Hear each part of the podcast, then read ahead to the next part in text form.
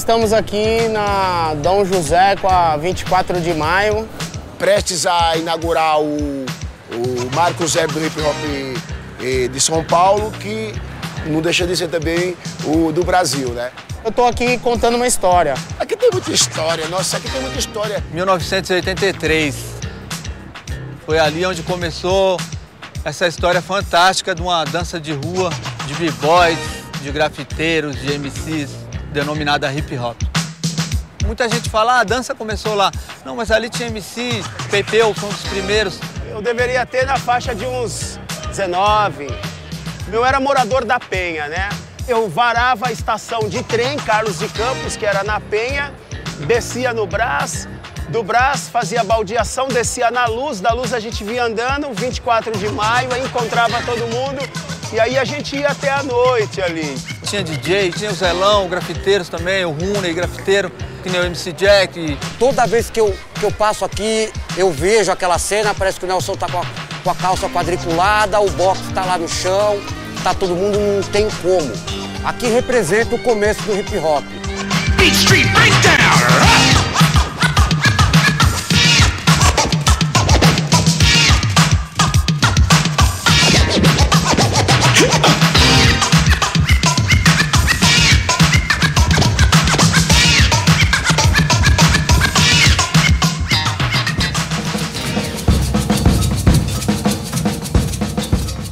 Assim que eu vim pra cá, eu morava no Bexiga. Lá em Pernambuco era maracatu, era frevo, tudo na rua. Eu já curtia muito já algumas coisas de dança negra. Cheguei em Paulo Afonso, também tinha outras coisas lá, outras danças, outras manifestações também no meio da rua, Salvador. Aí eu cheguei em São Paulo, época de soul e tudo.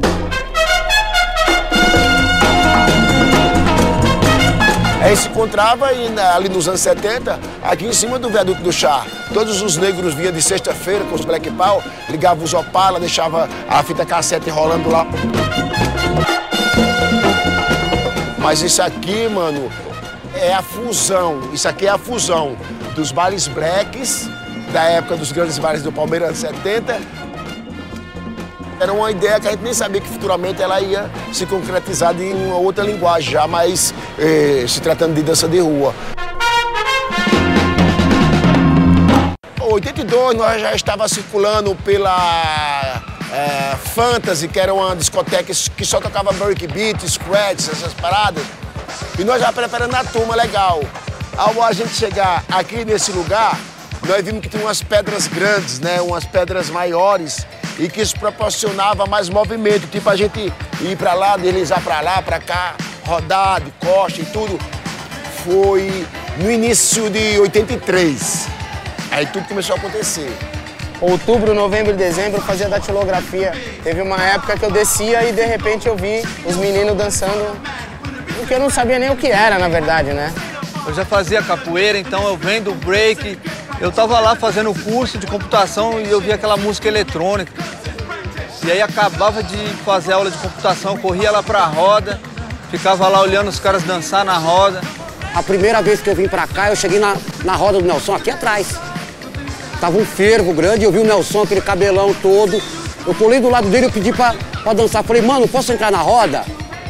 Nossa, porque me apaixonei. Naquela época ali eu falei, mano, é isso que eu quero fazer pra minha vida toda. Aí passaram o chapéu, caramba, quatro, a galera começou a sair fora, não tinha mais ninguém. Ele falou, dança aí. Eu falei, ah, agora eu não quero ter ninguém olhando. Ele falou, mens, na minha roda só entra quem eu sei que sabe dançar. Eu falei, agora você tá duvidando de mim.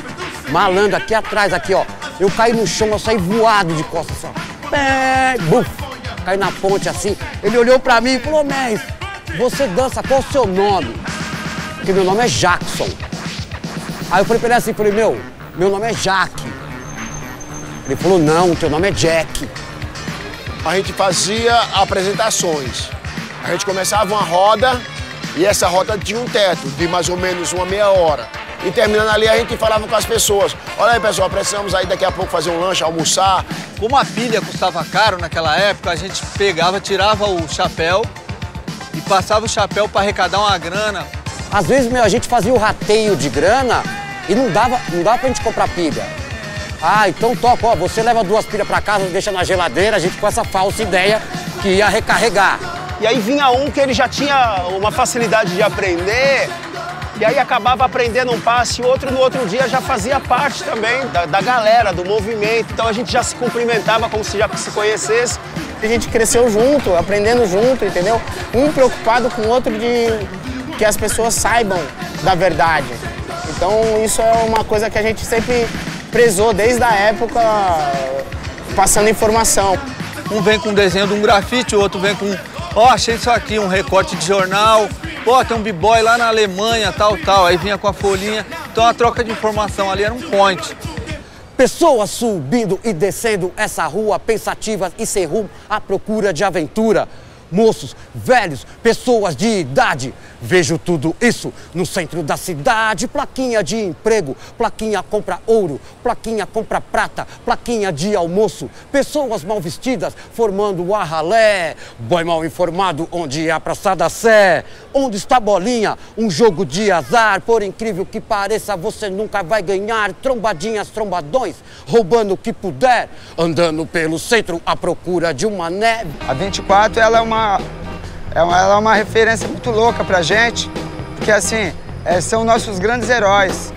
Os primeiros que numa época que ainda não, não tinha passado nenhum processo de democracia no país, eles iam lá, é, desafiavam a ditadura com os black, tá ligado? Um dia chegou um monte de policial lá, de bombeta, de bermuda, pá, meteu o revólver, enquadrou a roda inteirinha, colocou todo mundo na parede. Nossa, eu não conto as vezes, meu, que eu saí daqui dentro de Camburão. Foram várias. E o Nelson debatia com os caras. O Nelson sempre falou pra, meu, pra tudo quanto é polícia. Ele falou assim, meu, aqui a gente é artista de rua. Aqui não tem vagabundo.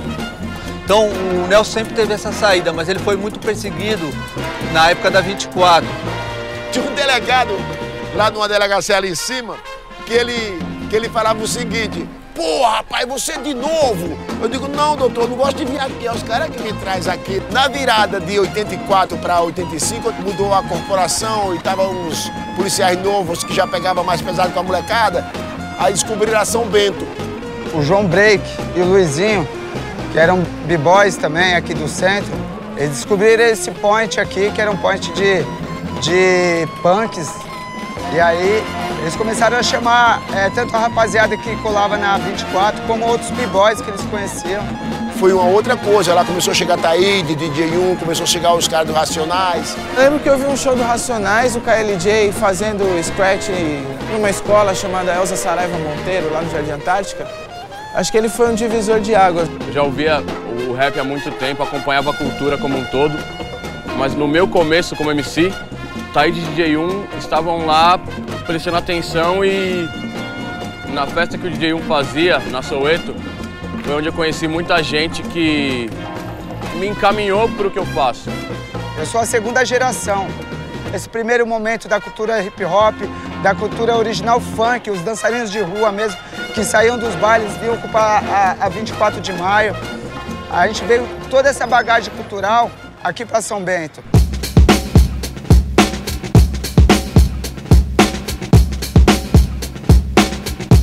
Eu acredito que nem o próprio Nelson ele tinha uma ideia assim de trazer é, frutos financeiros daquele projeto, daquela ideia. Né? A revista foi um marco porque foi a primeira revista de dança de rua lançada no Brasil, 1984, que tem o Nelson, Funkcia, toda a galera da 24 de maio. Nós íamos, dançávamos, Passava uma hora, vinha algum produtor de televisão, onde nós somos convidados para fazer a novela, né, na, da Globo, a abertura da novela. Não entendi o enredo desse samba amor, já. Ele deu na cabeça lá do pessoal deles misturar uma coisa com outra. Aí dançava em cima de um samba que era do Jorge Aragão, né? Você me entregou, passei por segundo grupo e com razão. Aí jogava os pandeiros, não sei o que, o cara chegava lá, começou, né? E foi legal pra caramba. Aí, aí veio mais a notoriedade, estourou no Brasil todo foi uma época forte. Até as academias é, ricas abriu espaço pra dança de rua. E a partir daí, Brasil e mundo, né, mano? Hoje o hip hop ele é universal. Fiquei sabendo, tem um tal de Pepeu que canta rap bem melhor do que eu. Em matéria de combate, vamos combater. Agora espero só você aparecer. Estou pintando, estou chegando agora. E se a guerra não termina, juro que não vou embora. Só quero ver se você não desafina me levando no rap. Quatro nomes de menina. Levando no rap, quatro nomes de menina. Levando no rap, quatro nomes de menina. Ruth Carolina, Beth Josefina, acabei de lhe dar. Quatro nomes de menina. O hip hop pra mim é um universo, mano. É um é um mundo complexo com vários mundos dentro dele. Simbolizada por quatro elementos: b-boy, grafite, DJ e MC. Depois inseriram um quinto elemento que seria o conhecimento. Muita gente que achava que não teria um caminho ou que teria que seguir um caminho imposto, acha no, no hip hop uma, um molho de chaves que abre várias portas diferentes na mente, no mundo. Porque através dos elementos artísticos a gente pôde descobrir o mundo e participar dele como sujeito é, ativo, tá ligado? De mudanças reais em nosso meio. Então ele acaba se tornando muito mais importante do que a manifestação artística. Ele cria possibilidades para as pessoas. Hoje é, a gente consegue estar dentro das academias, a gente tá, consegue estar tá dentro do contexto pedagógico escolar, a gente está no, no mercado da produção audiovisual, a gente está no governo, gente está no governo federal. Então a gente está revertendo, através da cultura hip hop, esse processo de desaculturação do nosso país. Então, naquela época, nós fazíamos vários tipos de dança, né? Por exemplo, o wave, que quer dizer onda. Então a gente fazia a onda, né? Que é... Jogou. Ah! Uh!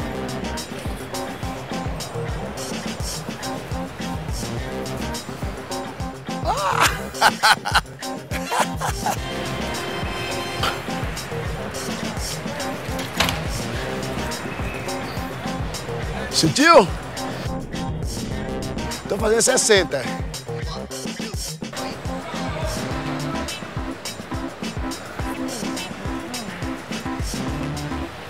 Aí ficava meio ruim com a cachaçinha, né, mano?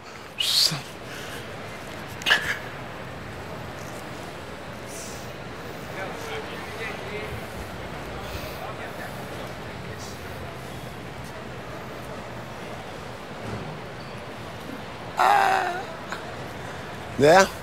Então tem vários, já tem o som que era mais pesado, né? Que era pá, tá, tá, tum,